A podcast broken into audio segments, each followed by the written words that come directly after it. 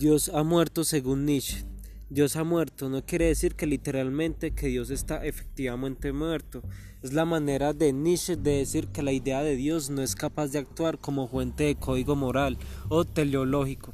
Nietzsche reconoce la crisis que la muerte de Dios representa para las consideraciones morales existentes, porque cuando uno desecha la fe cristiana, se olvida de la moralidad cristiana. Esta moralidad de ninguna manera es evidente en sí misma rompiendo un, concepto principal del cristianismo, la fe en Dios, uno rompe el esquema, nada necesario se mantiene en las manos de uno.